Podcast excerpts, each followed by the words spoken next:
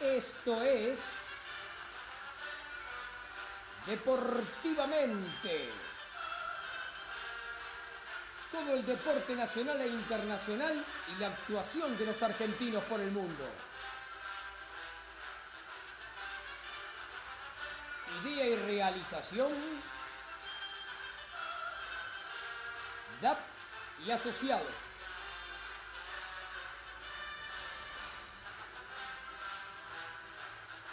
Juegan hoy en Deportivamente Antonella Curatola, Alejandro Molesi, Juan Cruz Españolo, Fabián Simón, Claudio Dilelo, Alan Zafiro, Patricio Pudenti Pasini, Vanessa Insinga, Ariana Isasi, Facundo Lancelota, Yamili Barbosa. Auspician este programa Joribán, diseño gráfico, desarrollo web.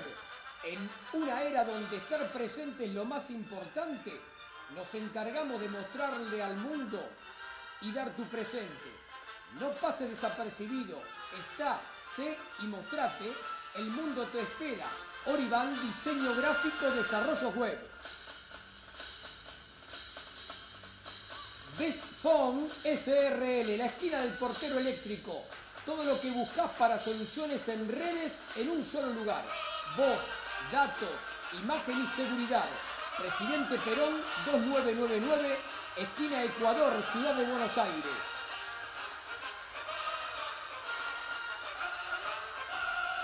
Lolita Ger, uñas gelificadas, tapping gel, esmaltes semipermanentes. Lolita Ger. Aquí comienza Deportivamente por MG Radio. Adelante ustedes.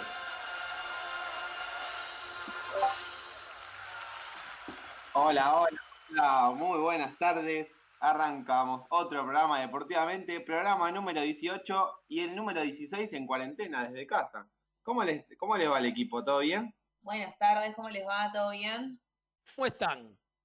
Bien, hermoso día, solcito. Recién salí un ratito a la terraza, me quedé ahí en solcito antes que empiece el programa. Así que ya estoy con vitamina D, recargado. ¿Comieron? ¿Ya almorzaron? Sí, sí, ya almorzamos. Ya almorzamos, fue más tranqui, no como medio kilo de helado, metimos una cartita, ahí tomamos agua. Pero bueno, eh, ahora se viene la semana de la dulzura, ¿viste? Así que vamos a ver qué, qué sucede ahí. Una golosina por un codazo es ahora, antes era por un beso. claro. Sí, pero aclárenle, aclárenle a este señor que el codazo no es en la, en la cara, ¿eh? porque Ah. eh, como es de ese Vale en club. cualquier lado, vale en cualquier lado. Depende No, de no, quién no. te lo regale. Claro. Arrancamos con también hace mal a la vista. ojo. También, también, pero vio mucho pernilla el hombre, ¿vio? Entonces es como que aprendí mal. Igual te digo, a mí el codazo me da justo la cara de Juan, porque viste que como es un poquito más bajito, me, me da cortito ahí el cachete. Bien. Antes de ir a los títulos, déjeme decirle un feliz día a nuestro locutor, que ya fue hace un par de días, pero No, co- no co- Ojalá. no coincide con el programa deportivamente, así que señora Lanzafi, feliz día del locutor. Bueno, muchísimas gracias, muchísimas gracias y feliz día a todos los locutores que nos están escuchando, que es una profesión hermosa. Nos habilita a poder usar eh, la palabra para poder expresar cosas que capaz otros no pueden de, de otra manera. No sé, tenemos la facilidad, disculpen, pero de, de poder, y, y también la potestad de hacerlo, de usar nuestras palabras y, y tener el permiso de hacerlo. Así que Es verdad. gracias y no- nos dan la habilitación, eh, poder usar las palabras de, de manera tal para hacer entender algunas cosas, cuestiones. Gracias. Exactamente, totalmente de acuerdo. Démosle la bienvenida nuevamente a nuestra productora estrella, a, Vanina a- a Vanessa Insignia, perdón. Así es, así es. Bien, tiene que hablar porque no puede escribir siempre, tiene que hablar algún día en vivo. Eh, vamos a decir algo. Estamos preparando algo para ella a partir de la semana que viene o de la otra. Sí, Así que vamos, a tener una todavía, sorpresita con Vanessa. Vamos todavía. Epa, Me epa. gustaría que también, eh, ya que Ari no la tenemos en mujer destacada, podría ser alguna vez mujer destacada, Van Insignia. Una, una incorporación ahí. Podría ser, ¿eh? podría ser. Mira, porque si nos estamos cada vez más solas acá, ¿eh? ¿Cómo andás, Cami? Hola, ¿cómo andan? Acá al, al lado de, de la ventana ya recibiendo un poco de vitamina D también, como, como decía Juan, que hace rato, bueno, me levanté solo para sobre la bocha. Se levantó para el programa y se despertó para este recién. Es que vieron, vieron que bueno, ahora uno no sale, pero bueno, las juntadas se hacen a través de Zoom y eso me parece que es peor que no salir porque no termina nunca más. Sí, sí. Es así. Bueno, me parece que tenemos, sí. Tenemos el contenido del programa, ¿puede ser? Dale, vamos con los. Sí, vuelven los titulares y suplentes. Hoy en Deportivamente por MG Radio, una nota imperdible con Brenda Sardón. Como siempre tendremos los cumpleaños y las efemérides y un nuevo listado solidario para ayudar. Todo el automovilismo con la posible vuelta al Galvez a partir de agosto. El tenis internacional, Roland Garros, US Open y... ¿Qué pasará con la Copa Davis? La actualidad del fútbol europeo, Italia, España, Inglaterra y las secciones Historia para el Recuerdo y nuevamente hoy Humor Terapia en la voz de Alan y el chino. Para el final, una doble nota con Martina Dominici y su entrenador Agustina Mignone. No te la pierdas. Todo esto y mucho más en Deportivamente por MG Radio.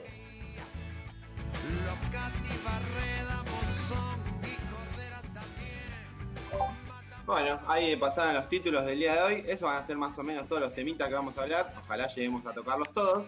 Extrañaba las titulares Sí, me, suplentes. me gusta, me gustan los titulares. Y más, y más con esa voz. No sé si no está para un curso de locutores, para estudiar locu- locución el señor Ale Molesi, ¿eh? Soy, soy locutor, lo que pasa que no tengo el carnet habilitante porque nunca di el examen final. Ah, No, ¿cómo, Ale? Exactamente, no. en el COSAL. Algunos son de entonces kilómetros del entonces COSAL. también te decimos feliz día porque la carrera la hiciste. Acá Pero, no pero bueno, pero Feliz fal- día. ese carnecito, por eso, bueno, igual despuntamos el vincio, he hecho locución en, en diferentes lugares, pero bueno, sabemos que todo ese, ese, ese cosito del carnet, viste que, bueno, Alan lo sabe mejor que yo. Eh, en el COSAL eh, hacemos el mismo curso del ISER, pero vos para ser locutor oficial tenés que pasar por el examen del ISER. Exactamente. aprobamos- claro, aprobábamos en el COSAL y teníamos que ir. Bueno, yo aprobé en el COSAL y no fui a hacer el, cu- el- el examen final eh, último oficializándolo en el ISER y bueno, ahí quedé por locutores de segunda mano quedamos. Sos locutor igual. Para mí, para mí, para todos sos locutor igual, porque uno es locutor cuando lo elige ser. Así que ya está. ¿Por qué, Bueno. por qué no, no, no habrá dado el examen Alejandro Molesi? ¿Cuál de todas ¿Por las actividades que tiene en su haber estaba realizando en ese momento que no lo, lo dejó ir a, a rendir el examen final? Teníamos exámenes de derecho y había tres exámenes juntos para hacer y bueno, eso hizo que no pudiera, pudiera presentarme, pero bueno, ¿qué va a hacer? Son las diferentes locuras que uno tiene. Está muy bien. Bueno, vamos, antes de la primera entrevista de la tarde, vamos con Yami, que nos va a contar las vías de comunicación de la radio y el listado solidario. Asimismo, chicos, bueno, les comento que pueden comunicarse con nosotros a través del Instagram, arroba mg-radio24. En Facebook nos encuentran como mgradio24. En Twitter, arroba mgradio24. Y si no, siempre nos pueden escuchar también www.mgradio.com.ar y nos dejan sus mensajes por ahí. Eh, bueno, en base a lo que me decían del listado solidario, eh, les voy a nombrar dos de, los nuevos que se suman a la lista. Eh, para todos los que están en zona norte, el Club San Fernando está recolectando alimentos no perecederos, alcohol en gel y líquido, barbijos y abrigos. Esto va destinado a tres comedores. El comedor San Pablo, que está en Virreyes, el comedor Santa Inés, en la localidad de Pacheco, y la organización Caritas, que está también ahí en la localidad de San Fernando. Eh, se reciben donaciones en la puerta del club los martes y jueves de 9 y media a 1 y media de- del mediodía. Y si no, a la tarde, desde las 5 hasta las 19.30. Y bueno, para los que no pueden ir entre semanas, los sábados también en la puerta del club reciben de 9 a 14 horas. Pueden eh, pre- preguntar o bueno, corroborar estos, estos horarios al Instagram del club arroba CSF de Club San Fernando, arroba CSF-oficial. Y bueno, para la gente que está también en zona oeste, en la zona del Palomar, de Caseros, eh, el Club Citas está recolectando eh, leche, budines, galletitas y algunos alimentos no perecederos. Eh, el día de ayer ellos habían realizado una merienda ahí en el club justamente para, para toda la gente de la zona que se pueda acercar. Sin embargo, siguen recibiendo esto porque esto va destinado a la parroquia Virgen de la Asunción, que bueno, se encarga también de realizar estas meriendas para los chicos de la zona. Y quienes quieran y puedan seguir sumando, se pueden comunicar con Gisela al WhatsApp 11 6956 7416. El WhatsApp 11 6956 7416 con Gisela. Y si no, pueden escribir al Instagram del club arroba citas oficial para, bueno, en la semana poder eh, coordinar y acercar la donación. Excelente, Yami, muchas gracias. Y ahora sí, bueno, llegó el momento de la primera nota imperdible que tanto nombró ahí Ale en la presentación de los titulares. Y bueno, es el momento de presentar a Brenda Sardón. Ella es para remo, para canotaje. Estuvimos ahí en la duda en la semana de la, producción, porque bueno, ahora ella se, va a encargar, ¿no? De, de decirnos cuál es la diferencia y por qué eligió uno y otro. Pero bueno, es el momento de presentarla. Brenda, ¿cómo estás? ¿Todo bien? Hola, ¿qué tal? Buenas tardes. Bueno, Brenda, eh, contanos un poquito cómo venís llevando este tiempo de, aislamiento, qué tal ahí, eh, no sé si estás en Bolívar, que es de oriunda, o estás en La Plata, en Buenos Aires, por dónde andarás, pero bueno, ¿cómo son tus días hoy por hoy? Bien, la verdad que estoy en La Plata. Eh, bien, pensé que me iba por ahí a afectar un poco más, pero por suerte tuve, pude entrenar con, con el ergo, que es eh, como la máquina que simula lo que hacemos en el agua. Lo, la tuve en casa y pude entrenar, así que eso y la facu me mantenían me mantenían ocupada, así que la verdad que la llevé muy bien, no no puedo quejarme. ¿Y qué, qué estudias, eh, Bren? estoy estudiando la licenciatura en Educación Física. Ah, muy bien, muy bien. Y ahora sí, estoy obligada a preguntarte, porque nos hicimos un matete en la semana con esto de, no haces anotaje, no, hacer remo, decían otro, y encontramos notas de todo tipo, digo, ¿cómo fue que llegaste a uno y otro deporte? En realidad sí, arranqué con canotaje, que fue medio un, nada, de una amiga me invitó a, a remar en estos botes de plástico, los que se usan para pescar, y me gustó, me gustó esto que salía de la silla, que como me daba libertad que por ahí no encontraba en tierra, digamos, a veces por las limitaciones físicas que me encontraba. Esto de que por ahí necesitaba sí o sí de alguien para salir de mi casa y poder, no sé, entrar a un restaurante o a la casa de un amigo. Eh, básicamente por eso. Y practiqué canotaje hasta el 2018 eh, donde arranqué remo y es lo que continúo haciendo hasta el día de hoy. Y por ahí sí se, se confunden, se confunden un poco porque son medios como primos. Son los dos en el agua, pero bueno, las embarcaciones, eh, la pala y el remo es, es diferente y también la posición en la que avanzamos. En canotaje vos mirás hacia la línea de, de meta, la línea de la meta, y en remo vamos a espaldas, digamos, remamos mirando la línea de salida. Y eh, además la distancia, que en canotaje eran 200 metros y ahora en remo estoy haciendo 2 kilómetros. Eso fue lo más duro de todo. Claro, porque la, parece, parece poco la diferencia, pero, pero en cuanto a las carreras y eso, es un montón para, para un deportista que está acostumbrado a correr 200 metros. Sí, la verdad que fue un cambio durísimo porque en el club yo puedo ver la distancia completa de 200. Y para los dos kilómetros, eh, bueno, estamos eh, cerca de mm, la escuela naval y como que es ahí a mitad de la escuela naval y no se llega a ver, entonces es, es muchísimo así la distancia. Me acuerdo la primera vez que corrí dos kilómetros, lo miré a mi entrenador como diciendo, ¿en qué me metí? Ale encantado. Alejandro es mi nombre. Eh, te quería consultar por esto. Eh, un, día común en la vida de Brenda, no en esta época de aislamiento, pero en un día común, ¿cómo son tus horarios de entrenamiento con la FACU? ¿Cuántas horas entrenás por día? ¿Cómo lo vas haciendo? Eh, bueno, un poco varía si estamos en Tigre concentrando o si estoy en La Plata. En La Plata generalmente entreno eh, durante la pretemporada lo hacemos de mañana, porque bueno, durante la tarde hace mucho calor y dura, digamos no es bueno entrenar a, esas horas en el río. y, digamos, luego de la pretemporada entrenamos eh, casi siempre de tarde, salvo que, no sé, los sábados que entrenamos de mañana y los domingos también. Bueno, si estamos en Tigre es mañana y tarde. Y la facu lo hago, eh, no sé, si voy de mañana eh, a entrenar de tarde, como que los horarios me los voy acomodando, por suerte. Eh, pero sí, se hace, a veces se complica un poco porque, bueno, no coinciden los horarios, pero, por ejemplo, que tenemos materias, eh, la, la parte práctica y teórica, a veces solo me quedo con la teórica, con la práctica, perdón, porque, bueno, se hace medio difícil hacer todo al 100%.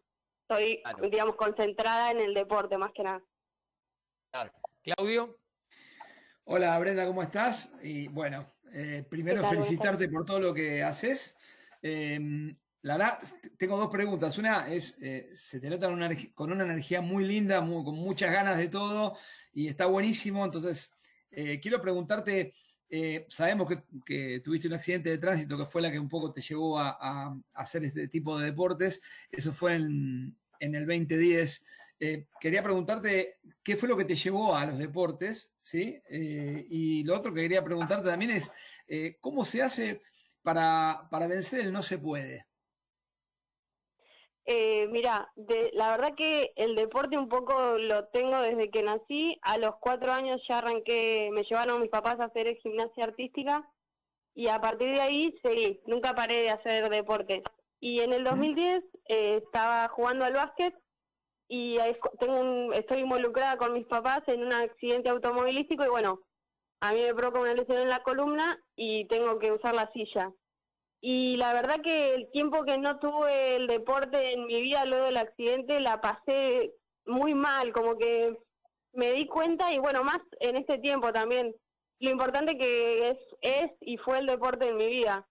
Eh, cuando me subí a ese bote de paseo que me invitó mi amiga, como que de a poco fui reencontrándome conmigo, eh, no sé, la verdad que me ayudó un montón, obviamente el apoyo de mi familia, de mis amigos y de Bolívar que nos ayudó un montón, pero el deporte yo creo que fue el empujoncito que me faltaba.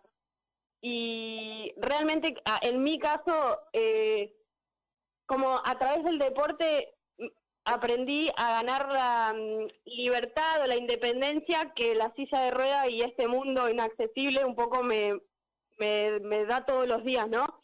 Como eh, antes, antes de salir a algún lugar, años atrás, ni, o sea, ni bien tuve el accidente, era, no, pero ¿qué pasa si hay una escalera o qué pasa si no entro en el baño? Y la verdad que con los años uno aprende que, bueno, llegamos ahí, hay escaleras, vemos cómo resolvemos. Un poco aprendí de, bueno, esta es la situación que me toca pasar, voy a tratar de sacarlo mejor. O sea, no me voy a quedar encerrada en mi casa eh, cuando puedo disfrutar o vivir, básicamente. Entonces, un poco esa es la filosofía. Me voy a un lugar y bueno, me pasa tal cosa, trato de resolverlo ahí en el momento y de disfrutar igualmente. No amargarme porque algo no es accesible y no puedo acceder porque si no, para atrás. Excelente, excelente, te felicito. Juan, Yo, Brenda, ¿cómo estás? Eh, mi pregunta ¿Qué es, hace unos programas atrás estuvimos eh, entrevistando a Yago Lange, que está con todo el tema de la limpieza del Río de la Plata. Yo te quería preguntar cómo es la situación eh, en los dos lugares donde entrenás, en La Plata y en Tigre. ¿Cómo, cómo, es, cómo está el agua? Eh, sí, mira, eh, nosotros también, no sé bien específico cada cuánto tiempo, pero segurísimo una vez al mes hay una campaña esa de, de limpiar. nosotros remamos sobre el río Santiago, que es el que está previo a Río de la Plata ahí. Y en, en Tigre, donde entrenamos, es en Nordelta, porque bueno, hubo una situación con, con la pista nacional de remo debido a esto, a la contaminación. Así que cambiamos de lugar. Y bueno, en Nordelta no hay ningún tipo de problema porque es muy, digamos, estamos solamente remo y canotaje entrenando ahí y no hay ninguna otra embarcación. Entonces, eh, la calidad de agua, digamos, es mucho mejor que por ahí en Río Santiago, que cuando sube el río, al otro día con la bajada, queda mucha mugre en las rampas. Y la verdad, esa parte es triste porque nos hemos encontrado con un montón de, o sea, eh, juguetes de nene, de niños grandes, o sea, estos de plástico, los autitos, eh, de todo, de todo, mesas de luz, lavarropas, o sea, es, es, es lamentable porque es, eso lo causamos nosotros, o sea, y va a llevarnos un par de años la concientización, pero bueno, desde nuestro lugar lo que podemos hacer eh, es eso, mostrar la situación en la que remamos y que de esa manera un poco se visibilice lo que provoca esto de, de la basura que la descarten en lugares que no corresponden. Claro, la verdad que, es triste escuchar eso y por otro lado, eh, te, escuchaba recién hablar con la respuesta que te hizo Claudio y de la, de la fuerza que tenés, ¿no? Que, se nota ya cuando hablas y te notas una chica súper independiente, que vive sola, digo, tenés tu propio auto, además, en una sociedad que aparentemente no parece estar muy preparada eh, para la silla de ruedas. Digo, ¿cómo, ¿cómo lo llevas adelante? ¿Con qué te encontrás? ¿Cuáles fueron algunas situaciones raras que te pasaron eh, a lo largo de estos 10 años? Eh, hay una en particular que se me viene ahora que es graciosa y a la vez, eh, no sé, cuando me pasa ya me río, pero también eh, me da un poco de bronca porque la situación es que me pasó, estaba cruzando la calle acá en La Plata, una calle cualquiera X, no importa, y una señora de atrás da verde el semáforo para que yo pueda cruzar y me agarro de atrás para cruzarme sin preguntarme y me y o sea me voy para atrás y me caigo. Y es como si no sé vos estás esperando cruzar en la esquina y alguien te hace upa y te cruza sin decirte nada. Es como que yo entiendo la la voluntad de la señora de por ahí porque también ahí hay muchos eh, preconceptos que tiene la, la señora de alguien en silla de ruedas que pobrecito que no puede cruzar solo que necesita ayuda y son todas estas cosas que no. Vos si ves a alguien, le decís, che, necesitas ayuda, o a cualquiera, no solo a alguien en silla, no sé, como que para mí que yo esté en silla de ruedas no la habilita a nadie a agarrarme de atrás y cruzarme. Claro, Entonces, ah, esas cosas son... Sí, sí, sí. Y bueno, sí, la verdad que eh, nos falta mucho en tema de accesibilidad. Eh, por ejemplo, otro, otro, otra cosa una situación que me pasa, que es cuando me mudo de departamento, es súper frustrante la búsqueda de departamento porque yo tengo que tener en cuenta que tenga cochera eléctrica, porque si no, no sé, el día de lluvia o día común, tengo que bajarme, abrir, o sea, armar la silla de ruedas, bajarme a abrir, subirme de vuelta, pasar el auto. Son muchas subidas y bajadas que primero no es seguro y después que digamos, es como que yo tengo que pagar un extra como algo de lujo la cochera eléctrica cuando para mí es como es practicidad y seguridad también en algún sentido. Igual que esto de las medidas, las dimensiones de los departamentos, que las puertas de los baños siempre son más chicas y yo tengo la suerte de que mi silla es angosta y pasa pasa ahí justito por por las aberturas, pero no sé, alguien que tenga la silla más ancha está mucho peor, en una situación peor que la mía. Así que sí, son muchas cuestiones que por ahí uno, si por ahí no las vive o no conoce a alguien que les pasa, uno no se las pone a pensar, pero yo creo realmente que no es de, digamos, con maldad, sino es que realmente como que no estamos educados sobre el tema y no se cumplen muchas de las leyes tampoco, obvio. Claro. ¿Yami? Hola Brenda, ¿cómo estás? Te saluda Yami Barbosa. Eh, bueno, eh, hilando un poquito esto que, estás comentando y, llevar, y llevándolo eh, a lo que es el deporte, yo te quería consultar porque tuvimos otros atletas, también paralímpicos acá en el programa, y consultarte por, bueno, vos tenés esta condición, pero no es impedimento, digamos, o sea, como que, a ver, a lo que voy. En algunos deportes, sí, si tenés alguna condición mayor o menor, no, no los podés hacer de manera competitiva porque sacarías ventaja. ¿En, en tu deporte es así? o, o, ustedes tienen alguna, alguna reglamentación para que alguien compita? Eh, o una persona que eh. lo quiera practicar y esté en silla de ruedas puede ir directamente, dónde puede ir. Em, no sé si querés utilizar también este espacio justamente para poder eh, informarnos sobre eso. Sí, la mayoría de los deportes en los que es paralímpico, eh, por ejemplo, nosotros eh, tenemos categorías, son tres y depende eh, la, las partes del cuerpo, digamos, que involucramos en la remada. Uno solo rema con brazos, dos tronco y brazo, y tres sería, no sé, un amputado por debajo de la rodilla, o bueno, infinidad de cosas pueden ser, pero dentro de esos niveles.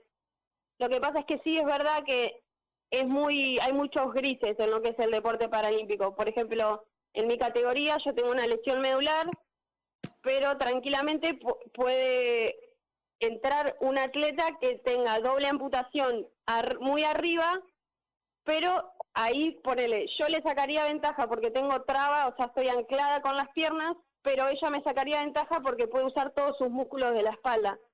Entonces ahí sí hay muchos grises, pero bueno, no se puede clasificar puntualmente porque, la, ejemplo, las lesiones medulares, al tener el mismo nivel, pueden afectarte, al, digamos, afecta a uno de manera distinta. Entonces es muy fino y quedaríamos, no sé, uno por categoría capaz. Claro, y, eh, para eh, practicar este deporte, eh, ¿cómo puede hacer alguien que, que, justamente te esté escuchando y quiera hacerlo? O sea, ¿dónde va? ¿Cómo, cómo puede hacer? Eh, que pregunte si tiene algún club en su ciudad que sepa que practican remo, que se acerque y pregunte. Eh, yo la verdad arranqué un poco así también y los invito a todo aquel que, la verdad que por ahí a muchos eh, tienen miedo con esto de darse vuelta o en invierno que te morís de frío, pero todo eso lo vale, o sea, lo que nosotros practicamos para seguridad nuestra primero y para seguridad del entrenador es nos damos vuelta en los botes y hacemos, porque nosotros estamos anclados al bote con abrojos, o sea, estamos agarrados. Entonces practicamos la vuelta, cómo salir en caso que nos demos vuelta, que es raro que pase, pero bueno, pasa. Eh, nada, que es, es seguro y es el hecho de estar al aire libre, a mí me encanta, aun cuando nos agarra una lluvia en pleno invierno, eh, eh, es muy lindo el estar al aire libre, a mí me encanta. Así que los invito a todos, el que por ahí te esté con dudas, igual a, por lo menos a probar y después deciden si les gusta o no. Ahí está, bueno, ya nos vamos a ir a, remar con vos en algún momento, Bren. sí, sí, por supuesto. Bren, si querés, vamos al punto que te hizo posible esta, esta entrevista, ¿no? Que fue un poco que yo te contacté para, para ver el tema de cómo es el, el clasificatorio al que tenés que llegar para poder estar en Tokio y qué es lo que necesitas eh, de los sponsors. Sí, nosotros estábamos a una semana ya de viajar al preolímpico en Río. Bueno, justo pasa esto de la cuarentena, se cancela el evento y se pasa para principios del año que viene. Y los sponsors, eh, la realidad es que siempre estamos buscando, pero lo hacíamos como de manera física acá en La Plata, con papel, llevando y eso. Y bueno, eh, Seba Kloster, que es mi novio, que jugó al vole y estuvo en la selección, me comenta que conoce a un periodista que le podía escribir y un poco así se armó toda la bola y de nieve esa que la verdad que no esperábamos tanta tanta repercusión y estamos súper agradecidos porque de a poco fuimos eh, digamos la idea del sponsor es poder con esas con los sponsors solventar los gastos de suplementación de kinesiólogos de masajistas del combustible para, para las concentraciones y para viajar a, entrenar. Así que un poco eso es, es la idea para poder, digamos, eh, ayudar a llegar de la mejor manera posible a ese, a ese preolímpico. Eh, tuvimos este como esta pausa que nos vino nos vino bien, o sea, tiene sus desventajas, pero nos vino bien para tenemos tiempo para entrenar y seguir mejorando. Entonces, qué mejor que aprovechar y llegar lo mejor posible. Así que por eso hicimos como foco, foco ahí. Bueno, un sal primero un saludo a Seba Kloster, ahí al enano, que, con quien, bueno, compartí con el boiler, así que bueno, mandale un beso si lo tenés por ahí, sino con un mensaje. Le mandamos, gracias. eh, y la última, cortita. Te digo, entre tus logros más destacados encontramos que tuviste un segundo tiempo, un segundo puesto en una Copa del Mundo en 2018 en canotaje y después fuiste semifinalista en Copa del Mundo también en Australia 2019 en remo. O sea, sos crack remando. Digo, ¿y cómo puede ser? ¿Con qué querés llegar, digamos, a, a Tokio, en remo? Sí, sí, sí. Yo en ya canotaje no lo hago desde 2018. Estoy con remo y sí, la verdad que esas, esas victorias un poco... Eh, no sé, es un sentimiento re lindo el que se siente cuando se logran no solo por el esfuerzo que hace uno como atleta y deportista, sino, bueno, ustedes saben y que son atletas también, eh, todo el esfuerzo que, requiere eh, realizarlo, practicarlo de manera competitiva, de alto rendimiento y también es un poco como un mimo a todos los que nos ayudan, la familia, los sponsors, todos los que hacen posible que estemos ahí. Y ahora para el Proolímpico vamos enfocados a buscar esa plaza que nos clasifique. En el Mundial quedamos novenos y entraban los primeros siete botes, o sea, quedamos ahí arañando, así que vamos a ir preparados para el Proolímpico para buscar esa plaza clasificatoria. Bueno, Bren, eh, tenemos que ir cerrando la nota. Eh, te agradecemos un montón el contacto, eh, te felicitamos por todos los logros, esperemos que, se pueda dar la clasificación, que pueda llegar al clasificatorio primero y después verte ahí en, Tokio. Esperemos que de nuestro lugar también dar una mano en ese sentido. Así que bueno, te, te mandamos un beso enorme. Muchísimas gracias a ustedes por el lugar, la pasé re lindo y que sigan atravesando bien esta cuarentena. Bueno, muchas, muchas gracias. Ahí está. Pasaba la, la, palabra de Brenda Sardón de ahora ritmo adaptado, ya no canotaje adaptado. Así que bueno, nos aclaró la duda, una genia, la verdad. Y bueno, eh, ya se nos pasó un poquito la hora en punto. ¿Qué les parece si vamos con los avisos, chicos? Desde la ciudad autónoma de Buenos Aires, República Argentina, transmite MG Radio, mgradio.com.ar. El Círculo de Entrenadores Personales te ofrece un plan a tu medida. Entrenamiento para la salud y para deportistas de alta competencia. Comunicate en nuestra página en Facebook, Círculo de Entrenadores, arroba Professional Trainer, Círculo de Entrenadores Personales y viví mejor. Mabel Rodríguez, profesora de canto para principiantes. Trabajo corporal para prevenir la fatiga vocal, enfocado a docentes de jardín y primaria. Comunicate a nmabelr.hotmail.com. Animate con Mabel Rodríguez.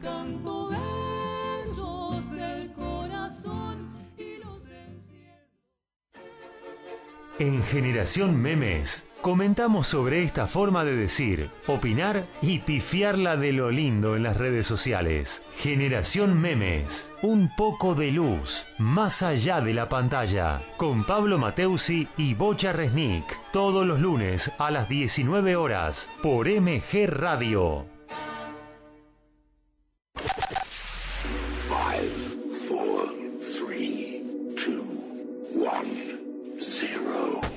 Todos los martes, abre la disco. Abre la disco. Un viaje al pasado con música que para vos está siempre presente. Abre la disco. El programa que todas las semanas llega a tus oídos de la mano de Gustavo Rubín. Abre la disco. Un momento único. Un momento para vos. Un momento verdaderamente genuino. Abre la disco. Los martes a las 21 por MG. Los sentimientos, las sensaciones viven en MG Radio. Solo para románticos les propone un viernes diferente. Conduce Ezequiel y lo disfrutan todos. Solo para románticos. Los viernes a las 19 horas por MG Radio. Para cuidar tu cuerpo y mente, MG Radio tiene el programa que vos esperabas. El Templo del Alma, con Diego Esteban y un destacado equipo de profesionales. El Templo del Alma, los viernes a las 21 horas en MG.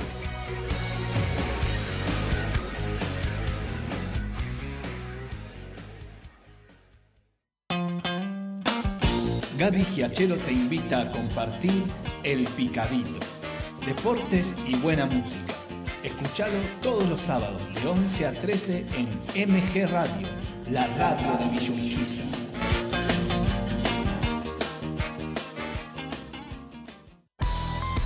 Viví, sentí, disfrutá sobre la Bocha y toda la info del hockey sobre césped. Sobre la Bocha con Claudio Dilelo y Equipazo los domingos a las 13 por MG Radio. En MG Radio ya no hay horarios. Encontrá todo el contenido en anchor.fm, on demand, las 24 horas.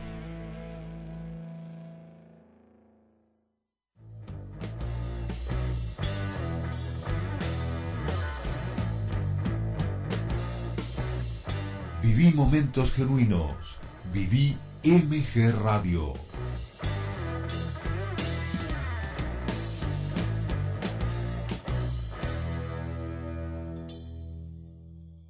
Quince horas, ocho minutos.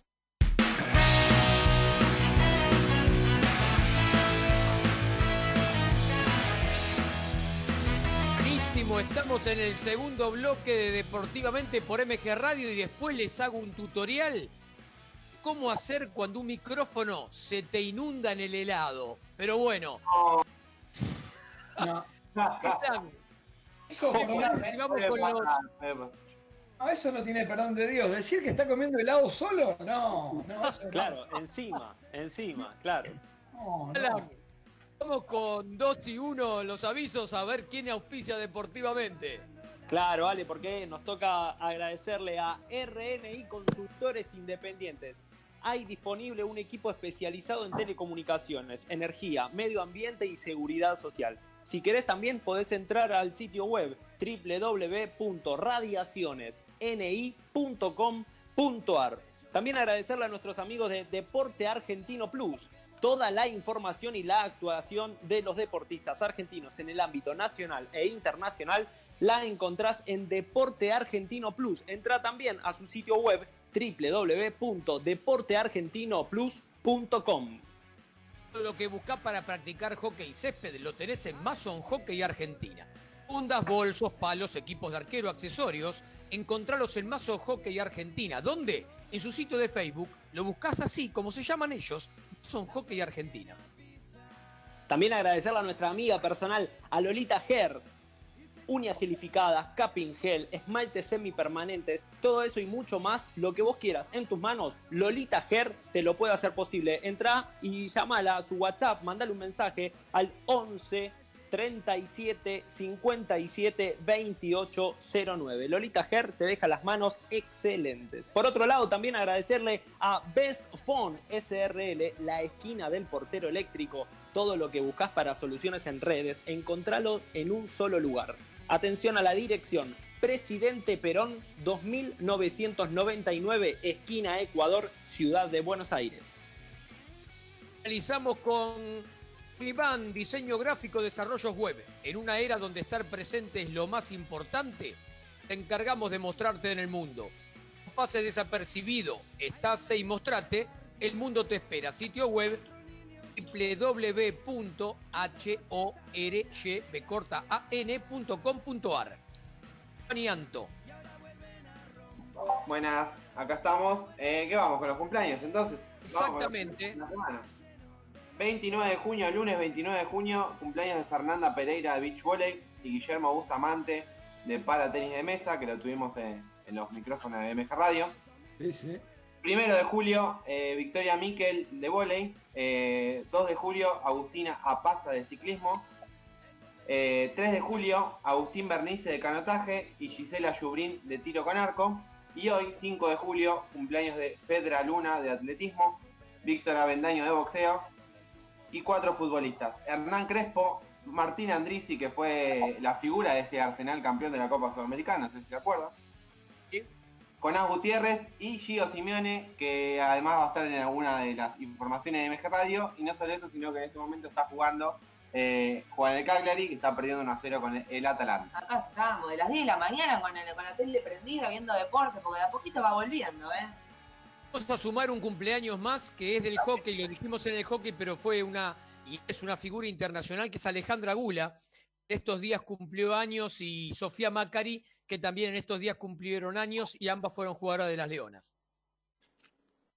Gracias, gracias por sumar otro cumpleaños. Bueno, ahora sí, toca el momento de las efemérides. ¿Hoy vas a cantar, Juancito? No, no, no, lo- el canto lo dejo para lo mío que viene. Ah, bueno. Porque acá ya me tiraron la bronca, no, de- no debe ser porque canto mal, sino por otra cosa, pero bueno, no importa. Efeméride del día de hoy. Eh, un día como hoy, pero de 1901, nació Julio Libonati, que fue un futbolista argentino, que fue parte también de la selección italiana. Eh, recordemos que en ese momento se podía jugar para una y para otra sin importar eh, eh, para cuál jugaste primero. Es recordado por ser el primer futbolista en América, de América en haber sido transferido a Europa en el año 1925, de Newell's Old Boys al Gran Torino de Italia de esa época. Un día como hoy, pero de 1915, nació John Woodcroft, fue un atleta estadounidense que fue un atleta negro que en el mismo Juego Olímpico que Jesse Owens, en el Berlín 1936, ante la mirada de Hitler, también logró una medalla de oro, pero en la prueba de 800 metros. Eh, él fue el segundo atleta negro en ganar una medalla de oro ante los ojos de, Hitler. Qué momento ese, ¿no? Tremendo. Un día como hoy, pero de 1934, nació Vladislao Kapp, que fue un futbolista entrenador argentino, disputó el Mundial de Chile 1962 como jugador y el Mundial de Alemania 74, pero como director técnico. Un día como hoy, pero de 1975, en Reino Unido, Arthur Ashe, que siguiendo con los atletas negros, fue el primer tenista afroamericano que, venció, en el campeonato de Wimbledon en 1975. Un día como hoy, pero de 1979, perdón, nació Amélie Mauresmo, que fue una ex tenista francesa, número uno del ranking mundial de la WTA, y además de conseguir dos Grand Slams, se colgó la medalla de plata en Atenas 2004. Un día como hoy, pero de 1984, Diego Armando Maradona fue presentado como nuevo jugador del Napoli, eh, hasta el día de hoy, que es el máximo ídolo de ese club, por supuesto, no solo por, ser el mejor jugador del mundo en ese momento, sino que ha ganado infinidad de títulos, entre ellos dos escudetos, que son los únicos que tiene el Napoli hasta el día de hoy, una Copa Italia, una Supercopa Italiana y una Copa UEFA. Un día como hoy, 5 eh, de julio de 1997, Argentina ganó el Mundial Sub-20 en Malasia, 2 a 1 frente a Uruguay, con goles de Cambiaso y Diego Quintana. Un día como hoy, pero en 2002, murió Ted Williams, que fue un beisbolista estadounidense considerado como uno de los mejores bateadores de la historia. Eh, un 5 de julio de 2003 debutó el eh, perdón, Sergio Cunagüero con tan solo 15 años, un mes y tres días en la primera de Independiente y obviamente, como ya todos sabemos, fue el debutante más joven de la historia del fútbol argentino, superando a Diego Armando Maradona. ¿Y eh, cuándo debutó como esto que hace ahora, digo, de streamer? Como streamer y cuando empezó la cuarentena, 19 de marzo creo. 5 de julio de 2009 eh, fue el, el, famoso partido polémico entre Vélez y Huracán que le dio el título. No, ¿por qué polémico? ¿Qué decís? Al conjunto de Liniers. ¡Qué robo, por Dios! ¡Qué robo! este partido y no se puede creer. ¿Pero ah. qué dice? Antonella, Antonella, Antonella, Antonella, este muchacho tiene algo contra Vélez. Yo le voy a reivindicar más adelante. Quédese tranquila. Uno de los robos más grandes del fútbol argentino. Exacto, tiene razón Juan. Fue un choreo eso. Solo voy a decir que Juan y yo nos conocimos en Vélez. Así que nada, malo puede salir de ese club. Eh, otro dato más es que desde ese día Bracena, que fue el árbitro de ese partido, no dirigió nunca más en el fútbol argentino. Pero bueno, dato aparte. Exacto. 5 eh, de julio, la última que tengo, 5 de julio de 2014, victoria de Argentina frente a Bélgica por 1 a 0 en el Mundial de Brasil. Eh, por los cuartos de final para acceder a la semi, por supuesto, con el gol del Pipita Higuaín. Lo gritamos ahí poquito, ¿no? Eh, ¿Qué les parece si seguimos con algunos listados solidarios? ¿no? Me parece que hay mensajes en, la radio. Sí, chicos, eh, les voy a agregar dos que me quedaron eh, colgando ahí para poder agregar a nuestra lista. las chicas de Ferro, de del Club Ferrocarril de hockey están recolectando alimentos no perecederos para poder ayudar a la ONG Abrazamos la 21, que se encarga de realizar viandas para poder alimentar a 2.000 personas que están en situación de vulnerabilidad ahí adentro del barrio. Para poder hacer la donación pueden escribir al Instagram eh, de las chicas, es arroba cancherasfco, que bueno, es el plantel superior que se está encargando de hacer esta recolección. Eh, les quiero, bueno, recordar que todo lo que vayan a donar tiene que estar debidamente desinfectado en el caso de alimentos y tiene que estar embolsado en el caso de que sean barbijos o abrigo para, bueno, su, que, su traslado sea más fácil. También, chicos, les quiero leer algunos mensajitos que nos fueron llegando. Eh, vamos a saludar a Marcelo desde Billinghurst, a María, a Oscar de Aedo, que nos dejaban sus mensajes para Brenda, sus saludos. Eh, también, bueno, Alejandro nos dice, felicito al grupo que hace que este programa Em, siempre tiene en cuenta a los deportistas que, que compiten en paradeportes. Bueno, muchas gracias Alejandro.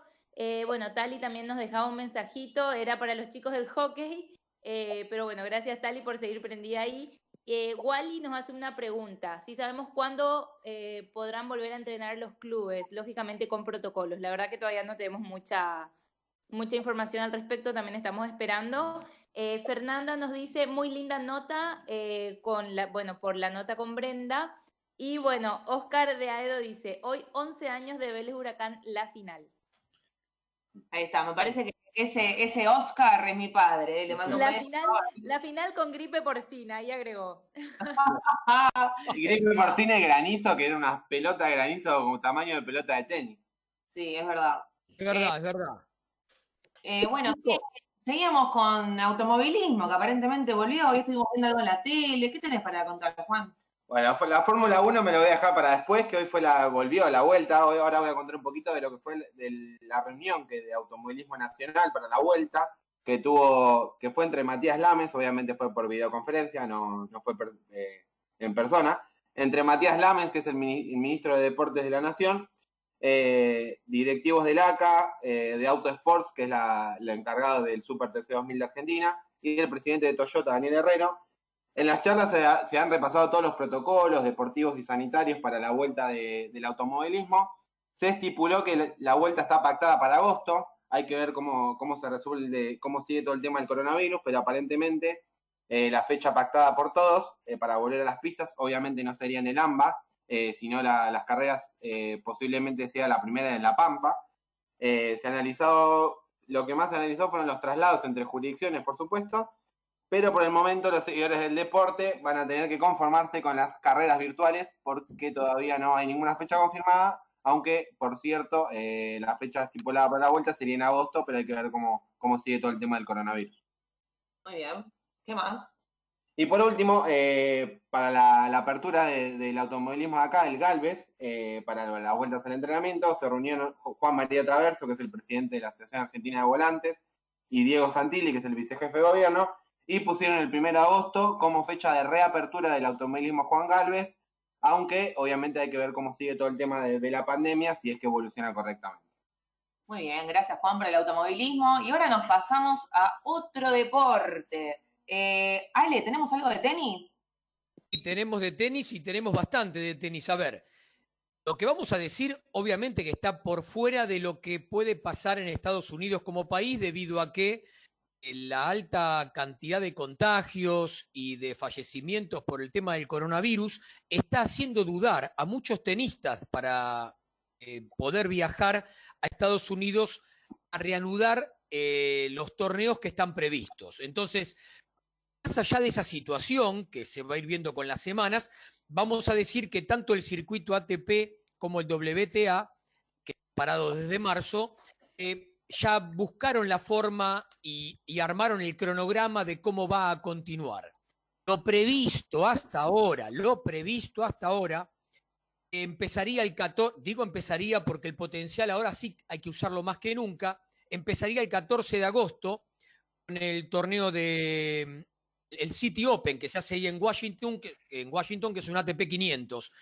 Después vendría el de Cincinnati, que es un ATP 1000, 22 de agosto, y después recién está estipulado que pueda comenzar el US Open el 31 de agosto. Eh, después de eso, hay alguna serie de torneos más y pasan a la zona europea, donde el 13 de septiembre el ATP 1000 de Madrid estaría para comenzar o para realizarse. Eh, después el de Roma, el 20 de septiembre, que es otro ATP 1000, para finalizar con Roland Garros el 27 de septiembre en París. A ver, vamos a repetir. Esto está todo atado con alambre, porque hay muchas cuestiones que hay que tener en cuenta con esto de los contagios. Igualmente, vamos a contar algunas particularidades. Cada jugador, los torneos que se van a hacer en Estados Unidos, se le permiten dos habitaciones de hotel. En una de ellas eh, va a estar el jugador y en la otra su entrenador. Todos los jugadores que viajan a New York eh, se les va a permitir alquilar casas y apartamentos para otras personas que los puedan acompañar. Esto, tanto eh, esto es algo que es una vieja costumbre que tienen en Wimbledon, en Europa, pero bueno, esta vez para el US Open para los torneos que se van a hacer en Estados Unidos también se va a permitir. Hay una prueba de COVID-19 antes de viajar a los Estados Unidos que cada jugador que vaya a participar tiene que hacerse. Al mismo tiempo, cuando llegan, deberán hacerse otra más. Cada una, una vez por semana, deberán hacerse lo mismo, nuevamente pruebas. Eh, tienen un gimnasio ampliado, una sala de recuperación, fisioterapia va a ser en forma privada, con salas individuales para cada jugador. Los autobuses que se van a transportar los jugadores eh, solamente se permite un máximo de un 50% de capacidad. El conductor va a estar aislado con una pantalla de plástico. Protocolos de, limpieza muy exhaustivos en cada viaje. Tienen un restaurante en donde se va a desayunar, almorzar y cenar pero eh, también con distancia. Las mesas están puestas de una forma distinta a lo que venía haciéndose cada año. Los 32 cabezas de series van a tener una suite central en el estadio Arturage, que no será compartida con otros. Eh, al mismo tiempo, todas las personas que intervengan en el movimiento tienen mascarilla obligatoria. Bueno, obviamente que todos los demás protocolos de limpieza y de higiene que se tienen eh, para todos los ciudadanos. Así que la verdad es bastante complicado el tema. Gracias, Ale. Bueno, eh, ahora tenemos un poquito de, fútbol, ¿no? Claudio, Juan, no sé quién lo va a comentar, van ahí a hacer de medias. Fútbol europeo. Vamos, vamos a hacer un, ping-pong con mi amigo, con mi amigo Claudio. Vale. Vamos, cosas de Argentos, lío grande. Messi convirtió su penal, de penal, perdón, su gol 700, como iba a ser de penal, la picó para que quede pintoresco en la historia. Joya del gol. Con el de ayer ante Torino, cuarto gol consecutivo del argentino Paulo Dybala, que convirtió todos los partidos del regreso de la Serie A. Cholito gol. Gio Simeone, como vos dijiste, Juan, volvió a convertir. Esta vez fue sobre la hora gol de goleador para que el Cagliari empate 1 a 1 de visita al Bolonia. Como Dybala también convirtió todos los encuentros desde la vuelta a la Serie A. Cholo récord. 195 triunfos como entrenador de Atleti, superando a Luis Aragonés. Goles de argentinos en Europa. Bueno, ayer Dybala, el primero en la Juve, como dijimos, en el 4-1 al Torino. El primero de julio, Emiliano Rigoni, ex rojo, Gol de Zenit de Rusia contra el Fútbol Club Tambov. Gio Simeone, como dijimos, del Cagliari al Bolonia. El 30 de junio, Dybala al Génova. Eh, Messi, el 700 al. Federico Vázquez, debutante en Vélez para el Virtus Francavila ante Catania. El 29 de junio, Jorge Correa, nacido en Vélez también, del Marítimo al Benfica. Y Oscar Trejo, del Rayo Vallecano al Alcorcón. Fútbol inglés. Bueno, poquito del fútbol inglés. el campeón Liverpool visitaba eh, al segundo Manchester City en la semana. Le hicieron el pasillito al inicio y después le hicieron pasar calorcito en el 4 a 0 eh, triunfo de los Citizens. Fútbol alemán. Aburrido fútbol alemán porque también ganó la Copa Alemania. Eh, aburriden, aburriden. Aburriden, totalmente. Le ganó el Leverkusen 4 a 2 y fue campeón de la Copa Alemana, 20 copas alemanas para, para el Bayern Múnich, 6 el Werder Bremen que lo sigue aburridísimo. Bueno, y no solo la Copa le quitó al Bayern Leverkusen, sino también un récord, porque el Bayern Múnich llegó ayer a 17 victorias consecutivas, contando todas las competiciones, es el, equipo, el primer equipo alemán en lograr esto, y miren a quién se lo sacó justo, al Bayern Leverkusen que tenía 16 en 1978. Eh, por el lado del entrenador, Hansi Flick fue el primer alemán en ganar el doblete Liga y Copa en Alemania como entrenador y como jugador. Hasta ahora lo había logrado únicamente el croata Niko Kovac. Fútbol español. Ligo convirtió 700, pero el Atleti le arruinaría la fiesta al Barça al igualarle 2 a 2 y al alejarlo aún más del Real que ganó y le lleva 4. El Real nunca perdió una liga llevando 4 puntos de ventaja. Hay también un poco de ruidito en el Barça, parece que Messi no quiere renovar. Y ya el Manchester y el PSG se anotaron para fichar al crack. Fútbol italiano. Juve ganó el derby de Turín 4 a 1 y empieza a saborear otro escudeto. Eh, ayer Lazio perdió 3-0 de local ante el Milan sin inmóvil suspendido, ni Caicedo lesionado, lo cual le dio lugar al argentino Joaquín Correa jugando de delantero. Eh, inmóvil Cabe decir que tiene 29 goles es el goleador de Italia y además es el primer goleador de Lazio en convertir tantos goles en una liga. Y otro récord, Gianluigi Buffon, 42 años, disputó este sábado en el Derby Juventus Torino su partido número 648 en la Serie A solamente, ¿eh? no cuento el PSG, no cuento cuando jugó el año en la B, y superó el récord del ex defensa eh, Paolo Maldini del Milan. Ahí está, terminaron con el Sí, fútbol. señor, sí, señora, todo suyo. Muy bien, muy bien, porque hasta que volvamos con el fútbol en la local tenemos que ir con el, con el europeo, que parece que allá se Ya. liberaron rápidamente el coronavirus, o no sé, lo tienen más. Agrego, y agregué una info recién salita al horno, que hoy jugó el Real Madrid también, volvió a jugar porque juegan cada dos tres días para, para llegar a terminar todo el campeonato, y volvió a ganar 1 a 0, no solo eso, sino que ganó otra vez con un gol de penal convertido por Sergio Ramos. Que lo querés un Los penales que tienen, ¿eh? Todos los- Sergio Sí, Ramos sí. es el jugador que si está en tu equipo la más, pero si está, estás en otro equipo lo odias. Aparte ahora tiene ese, ese look vikingo, no sé, medio extraño está, pero bueno. Eh, llegó mi momento del día de hablar sobre la mujer histórica. Esta vez, la semana pasada fue mujer destacada porque estaba eh, actualmente en competencia, pero en este caso no. Vamos a hablar de Ana María Comaschi, una atleta brillante, bestial. La verdad que cuando la, descubrí en la, en la lectura eh, me sorprendió con un montón de datos. Entonces, bueno, voy a arrancar por el principio, ¿no? Obviamente. Eh, nació un 11 de abril de 1966 en Necochea y fue una de las atletas más completas de nuestra historia nacional. Fue récord femenino en heptatlón que fue, que fue solo superado en 2017 recién, cuando Fiorella Chiape alcanzó los 5.815 puntos. Eh, sus comienzos fueron en Necochea, pasó por Mar del Plata y luego se radicó en Buenos Aires representando a Ferro. En 1981, cuando Ana tenía apenas 15 años, consiguió su primer título nacional de mayores en heptatlón, que actualmente se transformó en pentatlón esa prueba, ¿no? En los 80 y principios de los 90, Comaschi fue una de las grandes figuras de nuestro atletismo, dotada de una gran velocidad natural, pero a la vez de poderío físico para afrontar las demás pruebas combinadas. En el 89, uno de sus años más brillantes, Ana logró quedarse con el título de heptatlón con 5.451 puntos, pero además fue la campeona, atención a estos datos, ¿eh? de 100 metros llanos, de lanzamiento de bala y completó su colección de medallas doradas con el relevo de provincia de Buenos Aires. Sinceramente, a mí me asombra cada vez que leo sobre ella. Eh, después llegó el momento de vestir la celeste y blanca. Allí, en 1985, eh, compitió en el Sudamericano de Santiago de Chile y logró quedarse con el oro, pero en el podio eh, sucedió un hecho significativo, porque bueno, ella no se sentía merecedora de esa medalla porque eh, su, su par de, de Ecuador en ese momento había sido anulada en Jabalina por una decisión polémica, ahí como decía Juancito del, partido de Vélez, que fue polémico.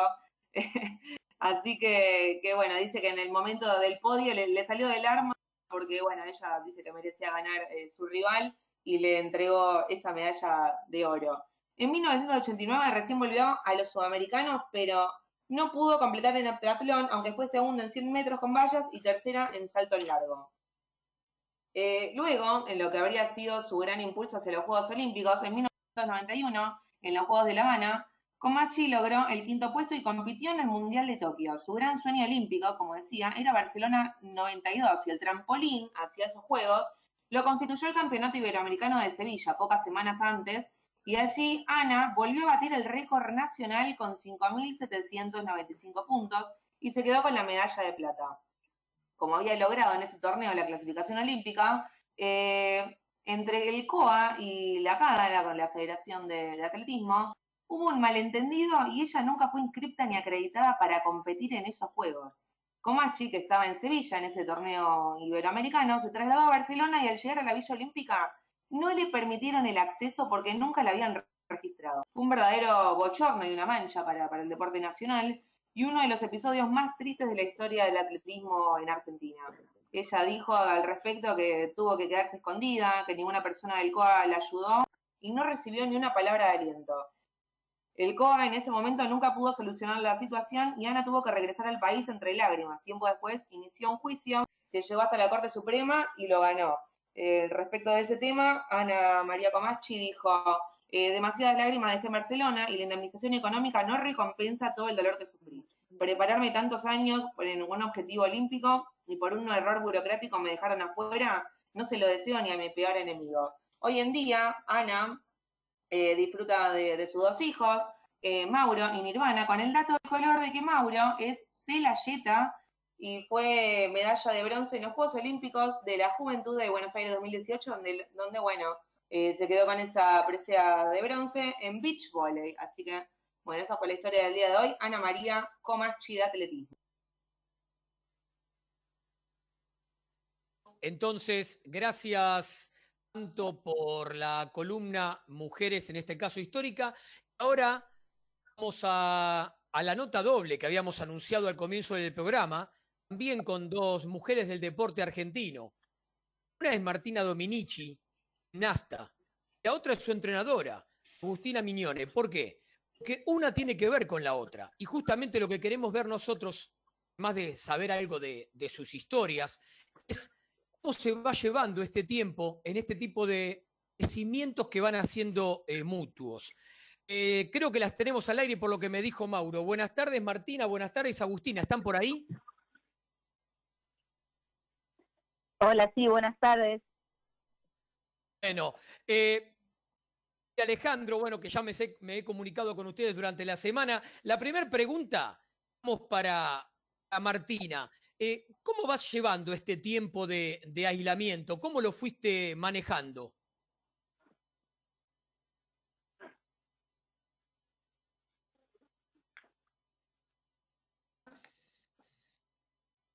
Parece que. ¿Tenemos a Agustina por ahí? Sí, sí, acá estoy yo. Agustina, sí, bueno, entonces vamos primero a Agustina. ¿Cómo fuiste viendo este retorno a los entrenamientos de Martina? Eh, y bueno, lo recibimos con mucha alegría porque la verdad es que estábamos esperando la vuelta con, con muchas ansias. Eh, la verdad es que fue raro volver después de tres meses de, de- de estar haciendo entrenamientos en casa, pero bueno, de a poquito ya estamos haciendo muchos ejercicios cada vez de más dificultad. Así que estamos muy contentas con el regreso. ¿Cómo van llevando los entrenamientos? ¿Cómo son los turnos? ¿Cómo los van haciendo? ¿Qué protocolo tienen que hacer? Seguir.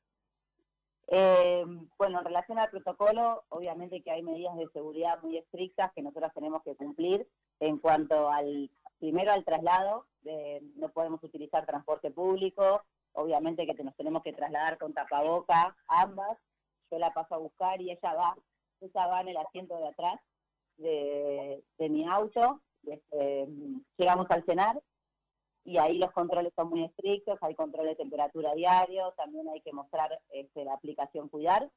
Y una vez ingresamos al gimnasio, Martina puede entrenar sin tapaboca, pero yo tengo que estar durante todo el entrenamiento con tapaboca y a unos dos metros como mínimo de distancia de ella. Mira, ¿lo hacen en un solo turno o lo hacen en doble turno? No, por ahora estamos entrenando un solo turno, eh, también porque había que volver de manera progresiva, entonces eh, llevamos 15 días entrenando en el CENAR y por ahora estamos haciendo un solo turno en el CENAR y hacemos un turno de entrenamiento en la casa, a distancia. Ah, mira. Bueno, vamos a ver si, si la tenemos eh, por ahí a Martina. Martina, ¿estás por ahí? No, no la tenemos, entonces seguimos con Agustina. Eh, Juan, dale. Sí. Hola Agustina, ¿cómo te va Juan Cruz hoy? Eh, ¿Recordás cómo fue tu, tu primer entrenamiento o tu primera conexión con Martina? De cuando ella era chiquita, hola Juan, ¿cómo estás? Primero. ¿Cómo estás? Sí, sí, ¿cómo, cómo empezaste a entrenar con ella? Y mira, ella llegó a nuestra institución, que es Círculo Gimnástico Norte, una escuela en Vicente López, eh, cuando tenía ocho años de edad. La trajo la abuela porque eh, era una, una nena muy inquieta, así la describían, y se colgaba de todos lados. Así que la abuela, que, que es oriunda de Olivos, la trajo a nuestra escuela en Vicente López. Y, y, bueno, como Martina ya en ese momento tenía a sus papás separados, cuando los días en la semana que le tocaba estar con el papá, la abuela la traía a esta actividad deportiva. Así fueron sus comienzos. Buenísimo, Bueno, Sí. parece que está Martina por ahí. A ver, Martina, ¿estás? Hola, ¿qué tal? Hola, ¿cómo te va? Buenas tardes. Mira, bien, todo bien. Bueno, te queríamos preguntar cómo te habías sentido en este retorno a los entrenamientos, cómo habían sido estos primeros días, las sensaciones. Eh, bien, la verdad que nada, muy contentas y nada, con la vuelta al gimnasio, con poder volver a entrenar donde corresponde, digamos, eh, y aprovechando al máximo eh, todos los días.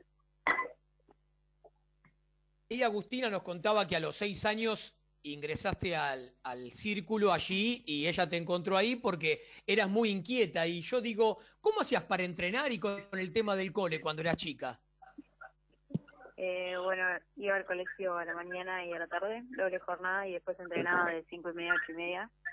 Eh, y después, cuando empecé la secundaria, em, me cambié en colegio simple jornada. Eh, iba solo a la mañana y entrenaba a la tarde. Y a partir del tercer año de la secundaria me cambié a colegio a distancia y lo hacía por internet y entrenaba doble turno. ¿Qué edad te federaste? Eh, no me acuerdo bien, pero creo que a los 10 más o menos. Una, una, una adelantada, Martina, ahí con la, la educación online, parece. está acostumbrada, está acostumbrada, ahora en tiempos de cuarentena estamos todos en la misma. Bueno, eh, mi nombre es Antonella, quiero ir con una pregunta para Agustina. Y bueno, sabemos que sos licenciada en educación física, pero ¿cómo fueron tus comienzos con la gimnasia y dónde? Eh, sí, yo hice primero el profesorado de educación física, que son cuatro años, y después la licenciatura, que son dos años más, más la tesis. Eh, y, perdona que no recuerdo la pregunta, ¿Qué, ¿qué es lo que me preguntaste? ¿Cómo fueron mis comienzos en la docencia de la gimnasia? Sí, exactamente. ¿Y dónde?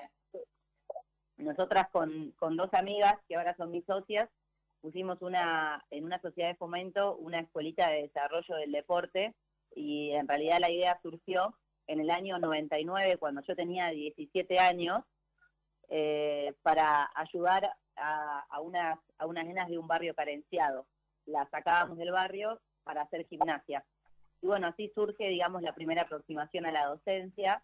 Pasamos muchos años trabajando en, en esa escuela, escuela que hoy en día se transformó en la escuela de, deportiva que tenemos. Así que esa fuera, fue, fue mi primera experiencia en la docencia. Martina, bueno, esta, esta para Martina. Eh, ¿En qué momento te diste cuenta que querías seguir gimnasia cuando seas grande? ¿Y, y cuál, es la, cuál es la parte de la gimnasia que más te gusta?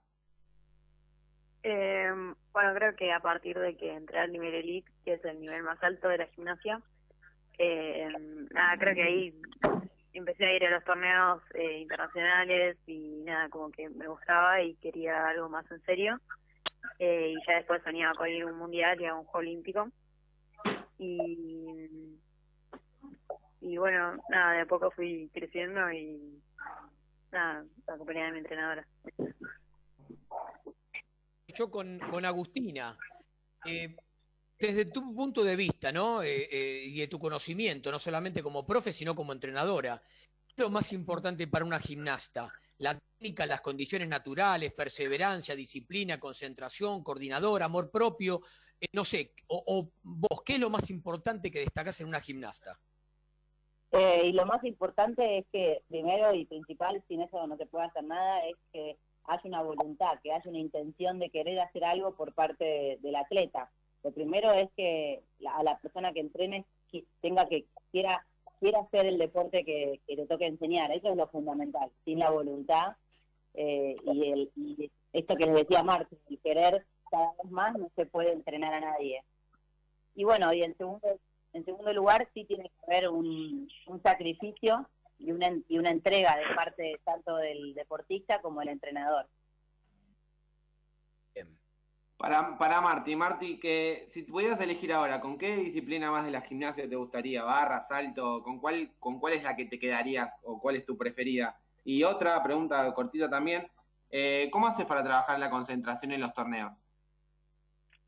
Eh, no, bueno, la verdad que no, no tengo un aparato así favorito, eh, pero depende de lo que tenga que hacer siempre, eh, pero creo que generalmente me gusta más alto. Eh, y, perdón, ¿cuál era la otra pregunta? ¿Que ¿Cómo haces para trabajar la concentración en los torneos? Ah, eh, y nada, tengo un psicólogo y nada, trabajo con él la concentración, eh, hago visualizaciones, eh, visualizo las series, eh, y nada, me, también la concentración y nada, me ayuda con mis problemas, con los nervios y esas cosas. Seguimos con Martu. Eh, a ver, algunos de nosotros nos tocó estar en, en Cocha 2018. Obviamente que fue un torneo eh, lindo para ustedes y para vos en particular, por eh, la foto con las medallas colgando, eh, y mucha gente empezó a mirarte desde ese momento. ¿Cómo te sentiste? ¿Tenés un, un lindo recuerdo de aquel tiempo? ¿Cómo lo, cómo lo viviste y qué te trae cuando uno te nombra Cocha 2018? Eh, sí, la verdad que fue un torneo increíble. Eh, fue mi primera, mi primer año en, ma- en mayores eh, y mi primer juego de sur. Eh, y nada, creo que no esperaba tantas medallas, pero nada, estaba muy feliz con los resultados y la verdad que fue un muy lindo torneo. Ahora sigo con Agustina. Eh, en muchos de los viajes, obviamente por la edad de las chicas, no solamente te toca ser entrenadora, sino que, no digo que sos la mamá, pero sos como una segunda mamá de ellas. ¿Qué es lo que más cuesta en ese rol? Eh, no, no cuesta, la verdad, mucho porque son, son personas que son muy disciplinadas, eh, tienen mucha experiencia en los viajes y la verdad ya es un hábito para ellas viajar. Entonces, sinceramente, no es muy difícil. Sí es una responsabilidad muy grande y creo que el, el momento más duro o más difícil para un entrenador es, cu- es cuando lamentablemente sucede algún accidente y bueno, eh, ahí hay que acompañarlas, ayudarlas, este, si hay que llevarlas a un hospital, asistirlas. Entonces, la verdad es que es que es muy agradable y llevadero este, estar a cargo de un equipo, pero también es una responsabilidad muy grande.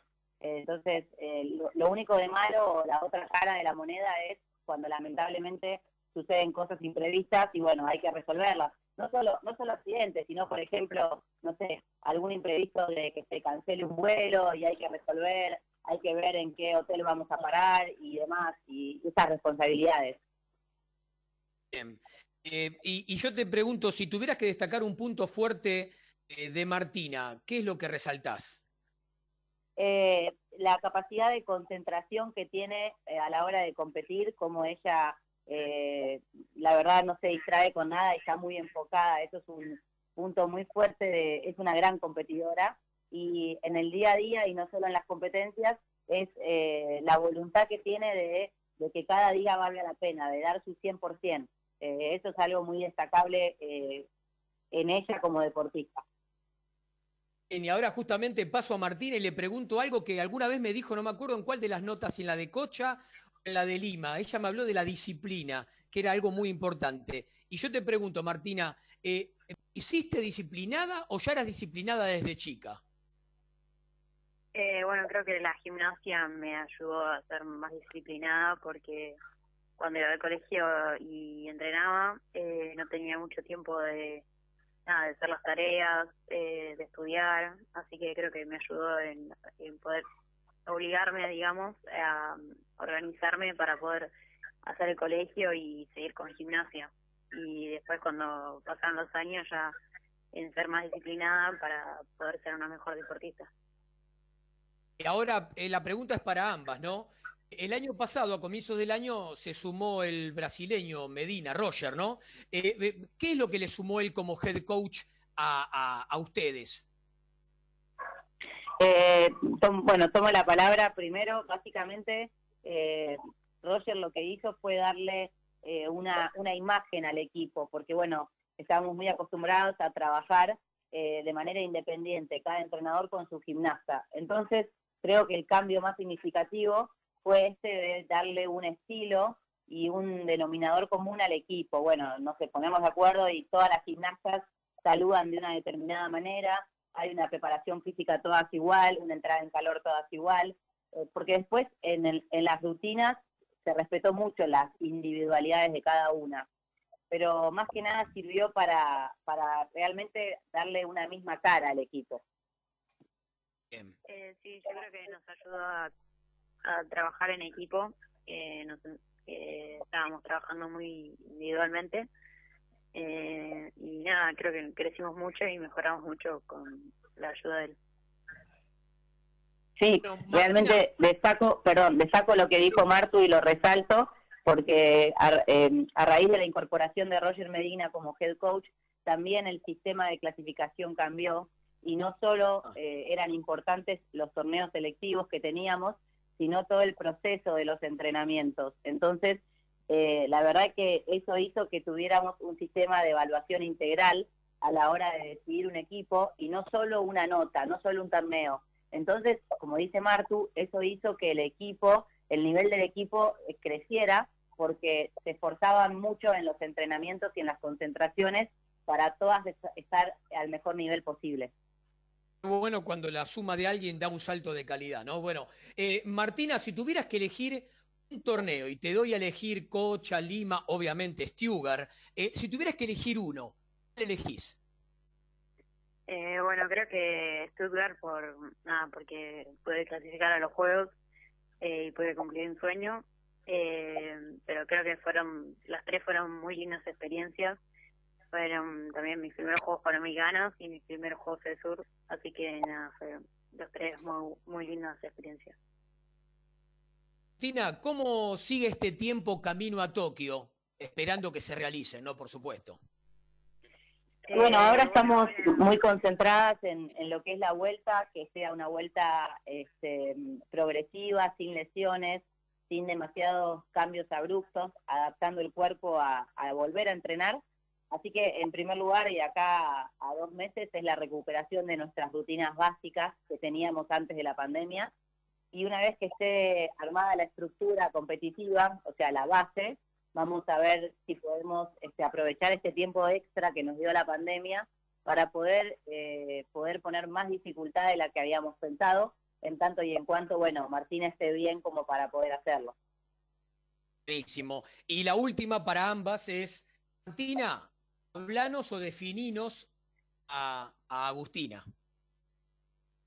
Eh, bueno, creo que es una, una persona que nada siempre me ayudó un montón en, en todos estos años, eh, no solo en la gimnasia, sino en lo personal. Eh, y nada, creo que tiene mucha locura y mucha pasión por lo que hace y siempre te ayuda a salir adelante. Buenísimo. Y ahora sí, la última final final. Agustina, contanos o hablanos de Martina. Finila. Y bueno, Martina es una, una persona fuera de serie que yo conocí. Eh, siempre le digo lo mismo, lo mismo que ella me enseñó todo lo que sé de gimnasia, lo viví eh, a, a través de ella en la práctica. Eh, eh, ha sido mi primera gimnasta en todo sentido, mi primera gimnasta a nivel elite, mi primera gimnasta en la selección mayor, mi primera gimnasta en un juego panamericano mayor y así en el mundial y en todas las escalas que vos te imagines. Así que la verdad es que yo siempre le voy a estar agradecida, que mi agradecimiento, la forma de demostrártelo es ayudándola y acompañándola. Y bueno, espero que la vida nos dé todavía muchos más momentos para compartir, como, como ojalá podamos disfrutar el Juego Olímpico, y no solo este, sino por ahí un Juego Olímpico más, si Dios quiere. Seguramente muchísimos momentos más y lo lindo es cuando se ve el crecimiento de ambas. La deportista en vigencia y de la entrenadora más vigente aún que le da los elementos a la deportista para, para que puedan crecer ambas al mismo tiempo. Bueno, la verdad, agradecerles a las dos. La nota sabemos que no era fácil la coordinación de los dos amados al mismo tiempo, aparte de quitarles un rato del domingo, que es el día que ustedes pueden descansar un poco más. Igualmente eh, tuvieron la disponibilidad y la gentileza de abrirse y, darnos la nota a nosotros. Eso grande para ambas y bueno, esperemos que próximamente podamos ir a visitarlas al CENAR cuando se pueda mejorar esta situación general. Bueno, gracias a ustedes por, por tenernos en cuenta y por invitarnos eh, a compartir este momento. Y bueno, estamos a disposición. Ojalá pronto puedan venir al cenar. Pero muchas Gracias, a Agustina. ustedes. Eh, Martina, sí. ¿Ya? Bueno, ahí estaban, estaban ambas. Bueno, eh, tuvimos a Martina Dominici y Agustina Mignone, gimnasia artística, clasificadas ya para Tokio 2020, bueno, ahora es 2021, en los micrófonos de Deportivamente por MG Radio. Seguimos con Anto, Juan, Alan, avisos. Dale, Alan. Dale, bueno, chicos, nos toca agradecer a Jorge Iván, diseño gráfico, desarrollo web. Es importante, eh, Internet es una amplia puerta que se abre a todo el mundo. Necesitas identificarte y ser único. Quitales las fronteras a tu marca o producto. www.jorivan.com.ar A nuestros amigos también de Best Home SRL, la esquina del portero eléctrico. Sonido, imagen, datos, seguridad. Todo esto y mucho más en Presidente Perón 2999, esquina Ecuador. a nuestra amiga personal, a Lolita Ger. Entren, entren a Lolita, Lol- Lolita Ger, así es su Facebook.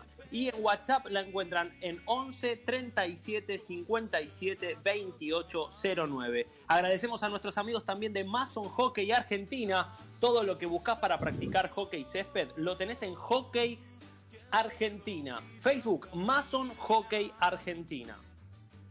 Deporte Argentino Plus. Toda la información y la actuación de los deportistas argentinos en el ámbito nacional e internacional lo encontrás en Deporte Argentino Plus. Sitio web www.deporteargentinoplus.com.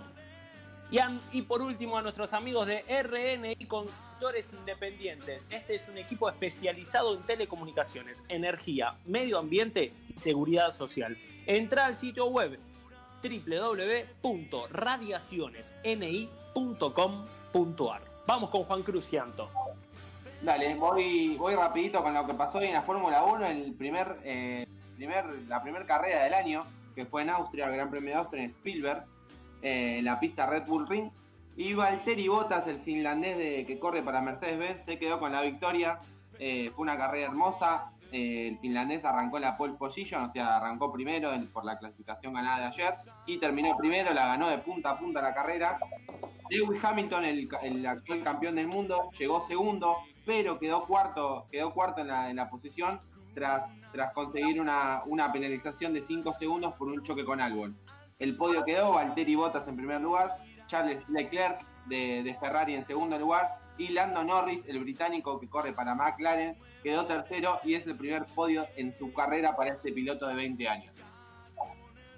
Muy bien, gracias por la Fórmula 1. Y vamos con el chino, que tiene un poco que ver con el automovilismo, ¿no? El chino.